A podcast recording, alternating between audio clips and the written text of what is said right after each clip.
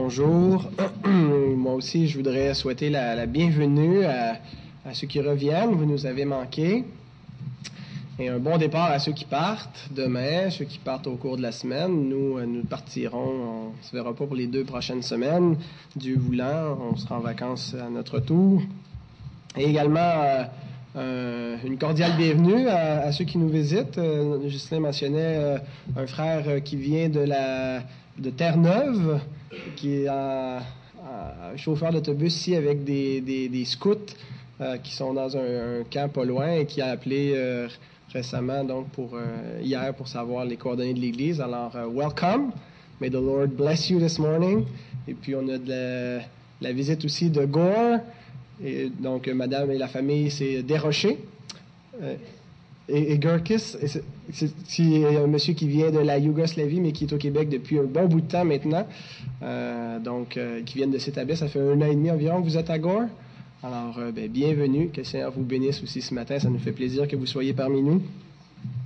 Alors, frères et sœurs, nous allons ouvrir la parole du Seigneur dans Néhémie, au chapitre 4. Nehemiah, chapter 4, if you have a Bible. Je ne vais pas traduire à mesure, c'est juste pour... Euh,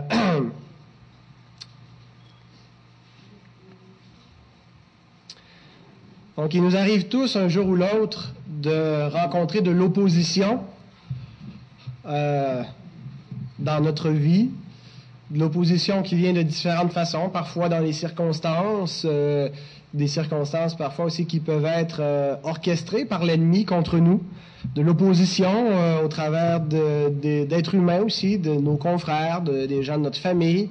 Alors, on, a tous euh, buté et sur euh, de l'opposition. Et parfois, c'est une opposition qui est injustifiée, donc une opposition qui est injuste. Et comment est-ce qu'on répond dans, ces circonstances-là? Comment est-ce qu'on répond à une, opposition qui, parce qu'il y, a un type d'opposition qui, à mon sens, est tout à fait euh, valable, tout à fait justifié, euh, qui a sa raison d'être, mais parfois, euh, il y, a de l'opposition qui, qui, qui, qui n'a pas de raison d'être. Et il est tentant parfois de répondre à cette opposition de la mauvaise façon. ça serait facile de tomber dans le piège et, et, de répondre d'une façon même pécheresse à l'opposition qui est injustifiée.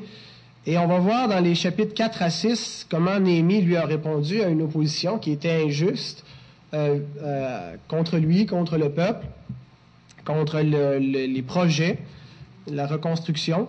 Et euh, c'était certainement tentant pour le peuple de, répondre d'une façon qui n'aurait pas honoré le Seigneur, de, donner une offensive ou une riposte qui, aurait été mauvaise. Alors comment répondre donc à une mauvaise opposition? Alors, vous m'excuserez, ce matin, euh, j'ai été grippé cette semaine. Je sais que ça n'a pas rapport d'avoir la grippe au mois de juillet, mais euh, que voulez-vous? D'ailleurs, OK, on a des Kleenex, parfait. Je m'excuse, je vais devoir... Euh,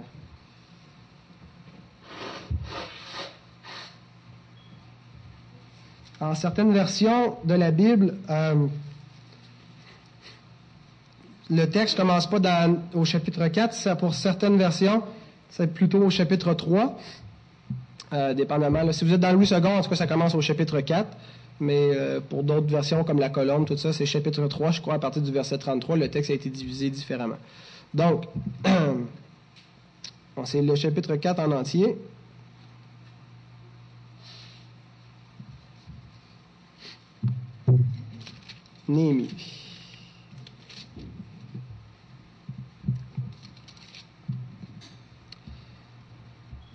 Lorsque Sanballat apprit que nous rebâtissions la muraille, il fut en colère et très irrité. Il se moqua des Juifs et dit devant ses frères et devant les soldats de Samarie, À quoi travaillent ces Juifs impuissants? Les laissera-t-on faire? Sacrifieront-ils? Vont-ils achever? Redonneront-ils vie à des pierres ensevelies sous des monceaux de poussière et consumées par le feu? Tobija, l'ammonite, était à côté de lui, et il dit, Qu'ils bâtissent seulement. Si un renard s'élance, il renversera leurs murailles de pierre. Écoute, ô notre Dieu, comme nous sommes méprisés. Fais retomber leurs insultes sur leur tête, et livre-les au pillage sur une terre où ils soient captifs. Ne pardonne pas leur iniquité, et que leur péché ne soit pas effacé devant toi, car ils ont offensé ceux qui bâtissent. Nous rebâtîmes la muraille qui fut partout achevée jusqu'à la moitié de sa hauteur, et le peuple prit à cœur ce travail.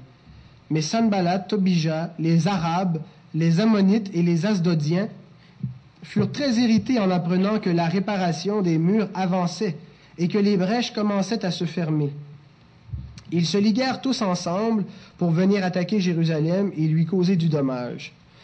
Nous priâmes notre Dieu et nous établîmes une garde jour et nuit pour nous défendre contre leurs attaques.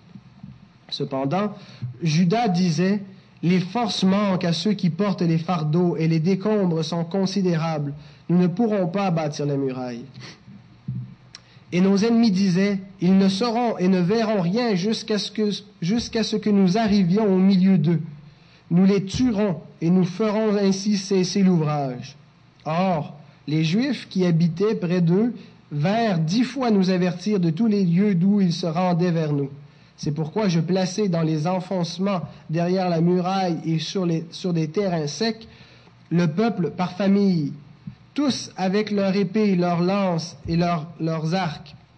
Je regardai, et m'étant levé, je dis aux grands et aux magistrats et au reste du peuple, ne les craignez pas. Souvenez-vous du Seigneur grand et redoutable, et combattez pour vos frères, pour vos fils et vos filles, pour vos femmes et pour vos maisons. Lorsque nos ennemis apprirent que nous étions avertis, Dieu anéantit leurs projets, et nous retournâmes tous à la muraille, chacun à son ouvrage. Depuis ce jour, la moitié de mes serviteurs travaillent et l'autre moitié travaillait et l'autre moitié était armée de lances, de boucliers, d'arcs et de cuirasses. Les chefs étaient derrière toute la maison de Judas. Ceux qui bâtissaient la muraille et ceux qui portaient ou chargeaient les fardeaux travaillaient d'une main et tenaient une arme de l'autre. Chacun d'eux, en travaillant, avait son épée sainte autour des reins. Celui qui sonnait de la trompette se tenait près de moi. Je dis aux grands, aux magistrats et au reste du peuple, l'ouvrage est considérable et étendu, et nous sommes dispersés sur la muraille, éloignés les uns des autres. Au son de la trompette, rassemblez-vous auprès de nous. Vers le lieu d'où vous l'entendrez, notre Dieu combattra pour nous. C'est ainsi que nous poursuivions l'ouvrage, la moitié d'entre nous la lance à la main depuis le lever de l'aurore jusqu'à l'apparition des étoiles. Dans ce même temps, je dis encore au peuple que chacun passe la nuit dans Jérusalem avec son serviteur. Faisons la garde pendant la nuit et travaillons pendant le jour, et nous, ne quittions point nos vêtements, ni moi, ni mes frères, ni mes serviteurs, ni les hommes de garde qui me suivaient. Chacun n'avait que ses armes et de l'eau. Seigneur éternel, que ton nom soit béni pour ta divine parole qui nous révèle ton plan parfait, ton être glorieux. Oui, tu es le Dieu des armées, le Dieu qui lutte, le Dieu qui a livré bataille pour ton peuple, qui l'a délivré. Et Seigneur, encore aujourd'hui, il y a des bâtisseurs, des architectes, des gens qui, dans ton Église, Seigneur, ton peuple qui veut bâtir, qui veut édifier cette muraille, qui veut construire les fortifications, Seigneur, qui veut édifier ta maison. Et il y a certainement de l'opposition qui vient d'un peu partout. Et Seigneur, nous croyons que tu es encore le Dieu qui défend ton peuple, qui l'entoure par devant, par derrière, sur les côtés, qui le garde des ennemis et qui fait réaliser ses projets, qui les mène à, terme, Seigneur, parce que cette œuvre que tu as commencée, tu vas l'achever, Seigneur, nous le croyons. Et nous te bénissons, Seigneur, ce matin et nous voulons écouter ta voix. Nous voulons être encouragés, Seigneur, par ce texte de ta parole, ô Dieu, qui nous montre que nous avons toutes les raisons d'espérer, de nous réjouir et de continuer de bâtir et de lutter. Gloire à toi, ô Éternel. Amen.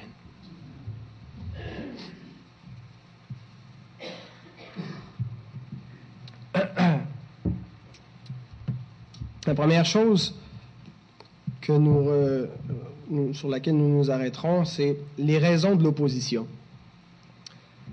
Il semble que le succès entraîne souvent de fois l'opposition.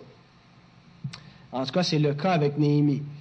Euh, si l'intention ou le projet de Néhémie avait été un échec, personne ne s'en serait préoccupé. Euh, les ennemis l'auraient laissé faire, n'auraient pas eu besoin de, s'opposer à lui, il n'aurait pas réussi. Mais le succès, le fait que euh, ce que Néhémie proposait de faire semble réussir jusqu'à maintenant et qu'il y a même un, succès sans précédent jusqu'à jusqu'à maintenant, eh bien, ça suscite de l'opposition. Et on voit ça souvent euh, dans le monde, c'est fréquent, que le succès des, des, uns eh bien, entraîne l'opposition des autres. Et c'est le cas aussi avec notre ennemi. Notre ennemi nous attaque quand ça va bien. Le diable n'a aucune raison de se pencher euh, sur une église ou sur la vie de croyants euh, qui sont dans le désordre le diable ne, cherchera pas à, se faire, à se faire présent et à, nous éveiller notre résistance si nous sommes des gens dormis, euh, si l'Église est divisée, s'il y a des querelles, euh, si le zèle est, à plat. Pourquoi s'en soucier? Généralement, l'ennemi nous attaque quand on marque des points quand on joue dans ses plates-bandes, quand euh, l'Église proclame le message, quand l'Église vit l'unité, quand l'Église connaît une transformation doctrinale et ainsi de suite, eh bien, le diable veut, euh, veut, brouiller les cartes, veut euh, nous attaquer dans, dans ces cas-là parce qu'il y a un succès, parce que le peuple de Dieu va bien. Et souvent, ce que l'ennemi fait pour s'opposer à nous, euh, pour s'opposer à nos vies individuellement ou en communauté, eh bien, c'est, il le fait au travers, au travers des autres, au travers d'êtres humains. Euh, et c'est le cas ici avec, avec Néhémie. Euh, ultimement, ce n'est pas euh, Tobijah et, et, Sanballat qui s'opposent à, Néhémie, mais c'est, le diable lui-même qui s'oppose au plan de Dieu, qui, qui, résiste et qui le fait au travers d'agents humains. Et c'est aussi ce que l'ennemi fait dans nos vies parfois. Euh, il, s'oppose en employant euh, des, personnes autour de nous, à notre travail, dans notre famille, un peu partout pour euh, nous faire la vie dure. Alors, regardons six raisons pourquoi le succès de Néhémie entraîne l'opposition de, ses ennemis. La première, pas six raisons, j'ai dit six, mais en fait c'est cinq. La première, c'est que souvent le succès des uns menace les autres. C'est une menace. Euh, il est rare que nous rencontrions de vrais altruistes, des gens euh, qui cherchent véritablement l'avantage des autres. Généralement, euh, et c'est naturel à cause de notre état de dépravation, chacun cherche son intérêt avant celui des autres. On n'est pas de vrais altruistes. Et le succès de certains va, faire un tort aux autres. On, ne se réjouira pas du succès du prochain quand ça, semble nous causer un tort. Quand euh, le succès de mon collègue euh, fait tort à mon prestige, fait tort à ma position, à mon rang, à ma popularité, à mes avantages, je me réjouis pas généralement pour lui, pour son succès. J'ai tendance à, regarder plutôt le tort qui m'est fait et à voir son succès comme une menace, n'est-ce pas? Eh bien, c'était le cas ici de Sanballat et de ses acolytes. Le succès de Néhémie, le succès de Jérusalem, leur causait de grands torts. Parce que euh, Sanballat, lui, était gouverneur de, Samarie, une ville fortifiée au nord. Euh, et euh, il aurait bien voulu avoir Jérusalem dans sa, sa juridiction, l'avoir sous son contrôle. Tobijah, lui, était gouverneur d'Amon, c'est une ville de l'autre côté du Jourdain, à l'est. Et anciennement, avant l'exil, avant la, destruction de Jérusalem par le roi Nebuchadnezzar, en 587 avant Jésus-Christ, bien, Jérusalem était un centre euh, géopolitique très, très important. Euh, de grandes routes passaient par là. toutes les, villes du Proche-Orient euh, ancien, bien, commerçait, avait commerce avec, avec Jérusalem. Jérusalem était beaucoup plus importante que, que la ville de Samarie ou que la ville de, euh, d'Amon. Donc, si Jérusalem se reconstruit, forcément, ça va faire tort au commerce, ça va faire tort à, l'industrie et à, l'importance des villes dont Sanballat et Tobijah sont gouverneurs. Alors le succès de, de Néhémie, de Jérusalem, pour eux, le voit comme une menace. Une deuxième raison pourquoi le, succès entraîne l'opposition, c'est que certains sont tout simplement jaloux. Ça ne cause pas de tort nécessairement que certains aient du succès, mais ils sont jaloux. Euh, est-ce qu'on ne voit pas ça parfois, euh, une femme euh, être jalouse d'une autre parce que l'autre est plus attrayante?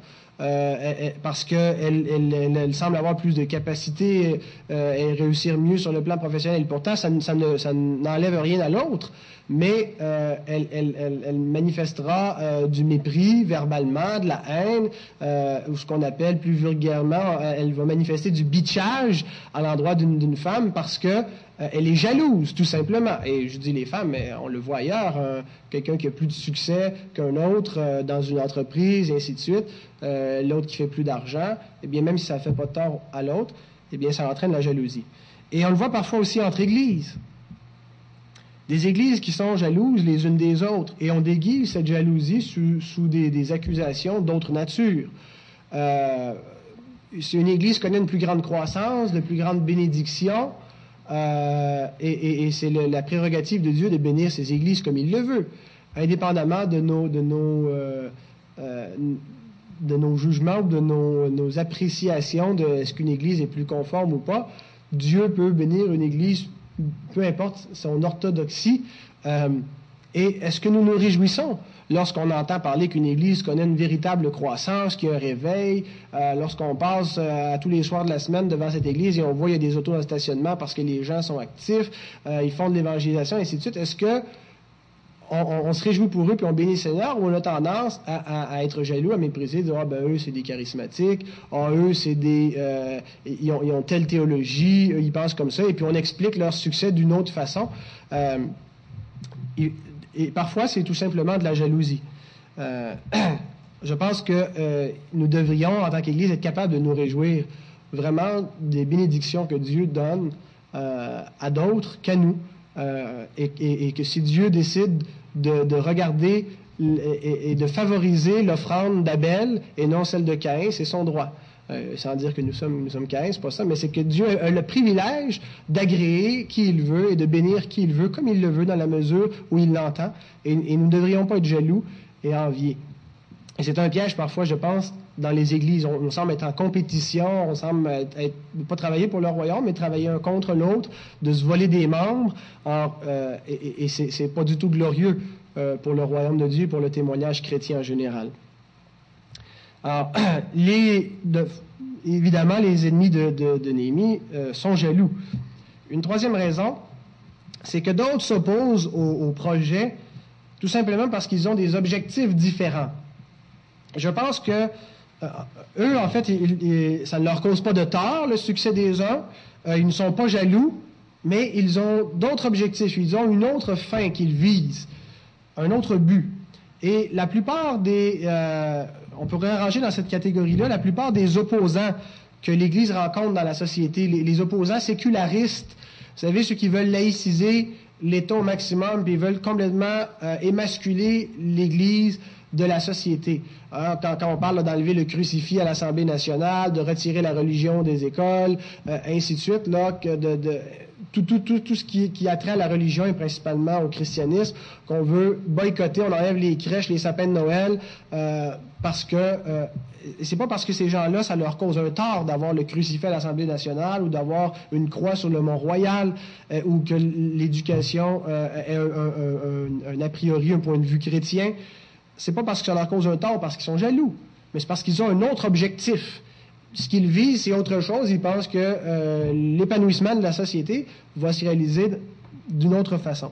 Et euh, donc, souvent, ces, opposants-là, on les rencontre euh, dans, notre société. Quatrième raison d'opposition, certains, opposants suspectent les intentions de ceux qui avancent, de ceux qui veulent avoir du succès. et c'est ce c'est ce qu'on voit avec Néhémie chapitre 2, verset 19, quand, quand il arrive au début, les ennemis ont dit, Que faites-vous là?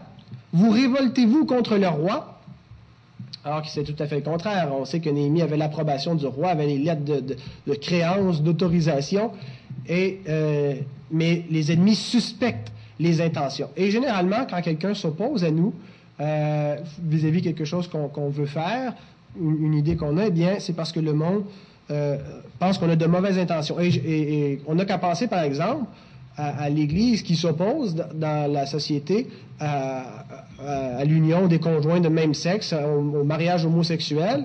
Euh, eh bien, généralement, les gens du dehors se méprennent complètement sur nos intentions. Ils, croient qu'on est homophobe, euh, ils pensent qu'on a toutes sortes de, motifs, mais euh, ils ne s'arrêtent pas vraiment sur les vraies motivations, sur les vrais motifs qu'on a pour avoir ces projets, pour euh, avoir ces, valeurs et pour les, militer pour elles. Et nous-mêmes, nous devons euh, vraiment prendre le temps d'examiner, de comprendre les intentions de ceux qui sont autour de nous. Euh, et, c'est très, très concret là, comme, comme application. Dans le mariage, quand euh, notre conjoint, notre conjointe agit de telle ou telle façon, avant de, de, juger, de, de, se mettre en colère ou quoi que ce soit, on doit s'arrêter puis se poser la question, ben, ben pourquoi examiner, comprendre, et, on doit le faire dans chaque situation avant de juger qui ou quoi que ce soit. On doit vraiment savoir quelles sont les intentions. Et la dernière raison pour, euh, pour l'opposition, Euh, c'est souvent celle qui vient des traditionalistes. Eux préfèrent la façon dont les choses se sont toujours faites et ne veulent pas de changement. Et ça, c'est probablement l'opposition la plus fréquente qu'on rencontre dans l'Église. Euh, ce qui pourrait être presque une phrase, pas un slogan qui résume cette opposition-là, c'est On ne l'a jamais fait comme ça avant. On ne l'a jamais fait comme ça avant et je ne vois pas pourquoi on changerait. Et il vient avec le temps dans l'Église où il s'installe euh, une sorte d'institutionnalisation qui vient avec un, confort. Hein? on est sécure parce qu'on sait comment ça fonctionne. Et c'est la seule façon de faire. Et, si on ose changer cette tradition-là, eh bien c'est comme si on touche à quelque chose de sacré. Euh, et comme si avec la, la vieille façon qui était la bonne façon.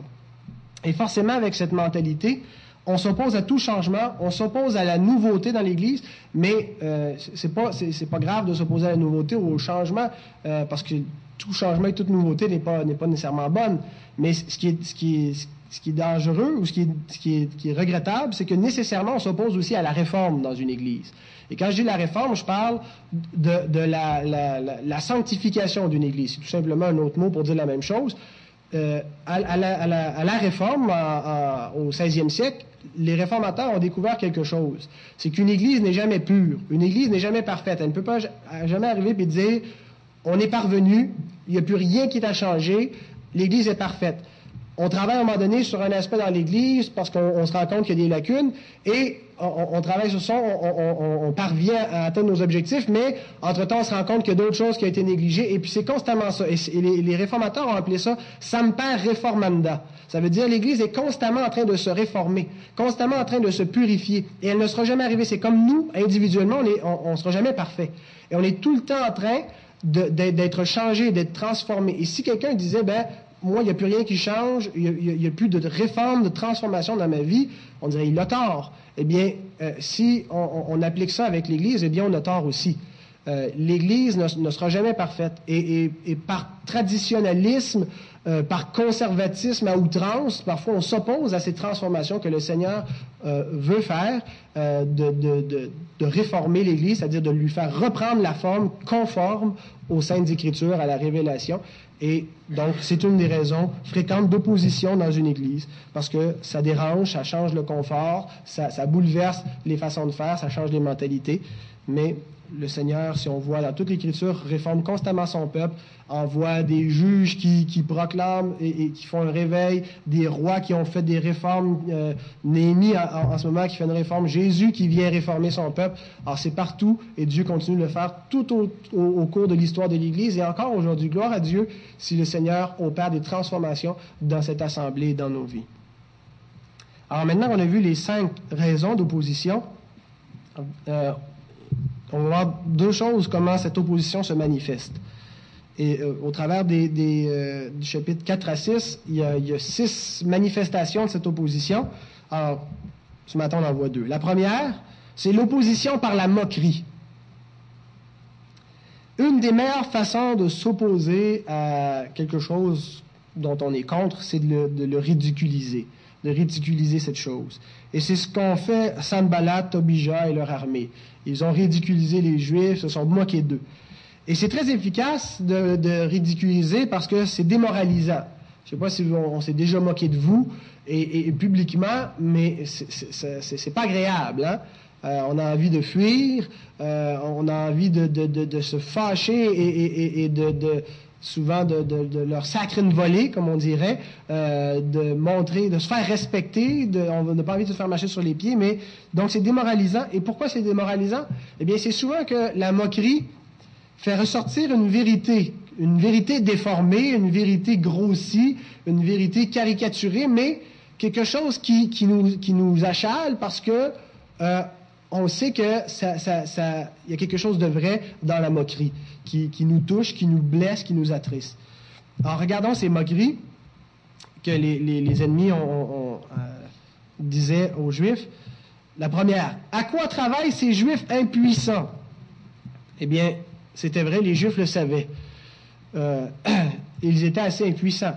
C'était un peuple qui, qui, qui, faisait plus d'un siècle, qui avait été euh, qui avait passé par l'exil et, qui, n'était pas encore rétabli, euh, qui, était défait et qui, était sous l'autorité d'autres peuples. C'est un peuple vraiment impuissant. Alors, c'était certainement blessant d'entendre ça. Ensuite, quand il dit sacrifieront-ils, euh, les commentateurs envisagent soit deux choses. Est-ce qu'il voulait dire, est-ce qu'ils vont offrir un sacrifice quand le travail va être terminé, comme s'ils vont arriver à le terminer, ou plus probablement, est-ce que pour achever leur travail, ils vont offrir des sacrifices et faire des prières à leur Dieu? Autrement dit, ils attaquaient leur foi. Un peu comme quand les gens nous disent, ben c'est ça, va donc prier ton Dieu. Ou euh, des gens qui, méprisent la foi qu'on a en Dieu et, qui, le, disent comme ça, euh, avec arrogance, euh, ben c'est ça, ou ton Dieu, il n'est pas capable de faire telle ou telle chose, ou pourquoi est-ce qu'il n'intervient pas, donc ils attaquent directement la foi. Sacrifieront-ils? Est-ce qu'ils vont, se tourner vers leur Dieu? Est-ce qu'ils vont faire des sacrifices pour que ça, fonctionne? Ensuite, euh, et, c'était blessant parce que euh, les Juifs pouvaient certainement se questionner sur Dieu. Euh, s'il est le Dieu Tout-Puissant, s'il est le, peuple de l'Alliance, comment se fait-il qu'Israël soit dans cet état lamentable, soit dominé par des païens? Il y avait de grands questionnements. Ensuite, vont-ils achever? Ils savaient les Juifs qu'ils risquaient de ne pas achever parce que ça faisait plusieurs fois qu'ils entreprenaient le travail et qu'ils n'avaient pas achevé, que, l'entreprise était soldée par un échec. Redonneront-ils vie à des pierres ensevelies sous des monceaux de poussière et consumées par le feu? Et effectivement, à vue humaine, ça semblait impossible. Impossible, cette tâche, euh, dans ces conditions. Et finalement, si un renard s'élance, il renversera leur muraille de pierre il y avait vraiment un mépris même sur la nature de la construction. Euh, et les Juifs probablement étaient conscients que le, travail était euh, d'une moins bonne qualité que la, muraille précédente. Euh, ça a été fait plus vite, ça a été fait dans des conditions, c'était pas les conditions idéales pour faire de bonnes fortifications, un peu comme ceux qui avaient connu le, deuxième temple, trouvaient, qui, qui avaient vu le premier temple je trouvais qu'il n'y avait pas la gloire du premier. Euh, alors, justement, on, les ridiculisait sur la, solidité, sur la fiabilité de leur construction. Alors, je vous épargne euh, la, la, prière de Néhémie, qui est une prière d'imprécation, euh, parce que c'est un, un sujet un peu difficile quand on pense aux psaumes d'imprécation, quand on lit les psaumes, euh, entre autres euh, le psaume contre les Babyloniens qui dit, qui prie Dieu de, que, leurs enfants soient détruits contre les pierres et ainsi de suite. Quand on lit ça, on est, on est euh, bouleversé, on se dit comment est-ce qu'on peut retrouver de telles choses dans, l'Écriture, ou même quand on lit la, conquête de Canaan. Et il y a certainement une façon biblique d'expliquer le tout, d'expliquer ces imprécations, comment est-ce qu'on peut prier de cette façon pour les ennemis, alors qu'ailleurs Jésus dit de bénir ses ennemis, mais de prier pour que Dieu ne les pardonne pas, que Dieu les châtie, que Dieu les disperse, que Dieu les maudisse, que Dieu les anéantit. Eh bien, euh, un jour, euh, si euh, le Seigneur le permet, dans une étude sur les psaumes, on regardera c'est quoi les imprécations. Mais pour raison de temps, on va, sauter par-dessus ça ce matin. La deuxième opposition, c'est par la menace de la violence. Où les, ennemis menacent qui vont entrer, qui vont les mettre à mort, qui vont les détruire. Il y a deux remarques que je voudrais faire. D'abord, ça arrive quand le peuple est épuisé. Et euh, déjà, le peuple a travaillé, fatigué, et, on le voit même dans le verset, ils disent que euh, ça ne marchera pas, ils sont prêts à abandonner. Le peuple est découragé, et là vient une menace supplémentaire. Et c'est ce qui nous arrive souvent. Hein, des fois, on est, on est épuisé, on a notre semaine dans le corps, euh, et, c'est souvent ces moments-là où l'ennemi nous attaque, quand on est vulnérable quand on, est épuisé moralement, quand on est même physiquement à terre, quand on est malade. Euh, pensons, à, Job, où son malheur s'accumulait et ses ennemis, pas ses ennemis, mais ses amis, et d'ailleurs avec des amis comme ça, on n'a pas besoin d'ennemis, euh, ses amis qui, ajoutaient finalement à sa tristesse, comme si ce n'était pas déjà assez tout ce qui arrivait, mais qui, qui l'accablaient, qui l'accusaient. eh bien, c'est souvent ce qui nous arrive aussi on, sent qu'on est on ne peut pas aller plus bas, puis nous tombe une autre tuile sur la tête. Euh, c'est comme si on est à terre, puis l'ennemi nous donne un autre coup de pied. Alors, on, connaît ça. Et la deuxième remarque, ça arrive aussi de toutes parts. Ça arrive quand le peuple est épuisé, mais ça arrive de partout. Regardez le verset 7. Le verset 7 nous énumère les ennemis. Sanballat, Tobija, les Arabes, les Ammonites et les Asdodiens furent très irrités en apprenant que la réparation des murs avançait et que les brèches commençaient à se fermer. Sanballat est au nord, à Samarie. Tobija, avec les Ammonites, parce que les Ammonites, c'est son peuple, est à l'est du Jourdain. Les Arabes sont au, sud, puis les Asdodiens sont à l'ouest. Alors, si on regarde ça géographiquement, ils sont entourés d'ennemis. Il y en a partout. Ils arrivent de tous les côtés. Ils se sentent cernés. Et c'est souvent comme ça qu'on se sent aussi dans l'opposition, dans, l'épreuve. On sent qu'il n'y a pas de porte de sortie. Euh, il n'y a nulle part où fuir on va se faire prendre, on va se faire, euh, on, va passer dans le broyeur, il n'y a, pas d'issue. Et, c'est souvent ça qui est angoissant, quand on ne voit pas l'issue, la, solution. En remarquant que c'est pas parce que Néhémie a prié que les ennemis ont disparu. Dieu ne nous sauve pas des ennemis, euh, ou Dieu ne nous sauve pas de l'épreuve, mais il nous sauve dans l'épreuve. Il ne nous sauve pas de l'opposition, mais il nous sauve dans l'opposition. Nulle part on a des promesses nous garantissant qu'on sera épargné de, l'épreuve, de la maladie, de, la souffrance, de l'opposition. Mais qu'au travers de tout ça, nous triomphons par la foi. Et que même dans la mort, parce que c'est l'épreuve ultime, la mort, même dans la mort, nous sommes vainqueurs, nous triomphons pleinement. Euh, la mort, même si elle, peut nous enlever la vie, ne peut pas nous séparer de Dieu nous avons une pleine victoire. Dieu ne nous sauve pas des épreuves, mais dans l'épreuve. Il nous garde. Et euh, donc, cette opposition, c'est une opposition très, très efficace pour décourager le peuple, on le voit. Mais comment est-ce que Néhémie, comment est-ce que le peuple répond euh, On a ça dans les, versets 13 à 23, on ne va pas les relire, mais j'ai synthétisé ça par quatre, euh, quatre, ordres venant du commandant. supposons que le commandant, c'est Néhémie. Et, imaginons là, quatre qu'on peut, peut résumer sous quatre thèmes ou quatre proclamations, quatre ordres que Néhémie lance au peuple. Premièrement, aux armes combattants. On voit le peuple prend les armes, prend l'armure, prend les lances, les arcs, les flèches, les épées, les boucliers, et ne se laissera pas manger la laine sur le dos, ne se laissera pas attaquer, mais va résister. Il y a une seule façon de s'en sortir dans l'opposition et dans le combat de la vie chrétienne. Jacques nous le dit, Jacques 4, verset 7, Résistez au diable et il fuira loin de vous. La passivité, ce n'est pas une, option pour les chrétiens de, rester passif, euh, de ne pas vouloir lutter, de ne pas vouloir euh, résister et prendre l'armure pour combattre. Ce n'est pas une option. Euh, c'est une option qui mène à la destruction nous devons résister au diable. Et c'est la solution, il fuira loin de vous. Et juste avant, Jacques nous dit comment aussi résister au diable. Soumettez-vous donc à Dieu et résistez au diable. De, se soumettre à Dieu, automatiquement, c'est de, résister au diable. Et pour se soumettre à Dieu et pour résister au diable, il faut prendre les armes. 2 Corinthiens 10, versets 3 et 4. Si nous marchons dans la chair, nous ne combattons pas selon la chair. Car les armes avec lesquelles nous combattons ne sont pas charnelles, mais elles sont puissantes par la vertu de Dieu pour renverser des forteresses. Et il y a d'autres passages aussi que nous connaissons qui nous parlent de cette armure spirituelle.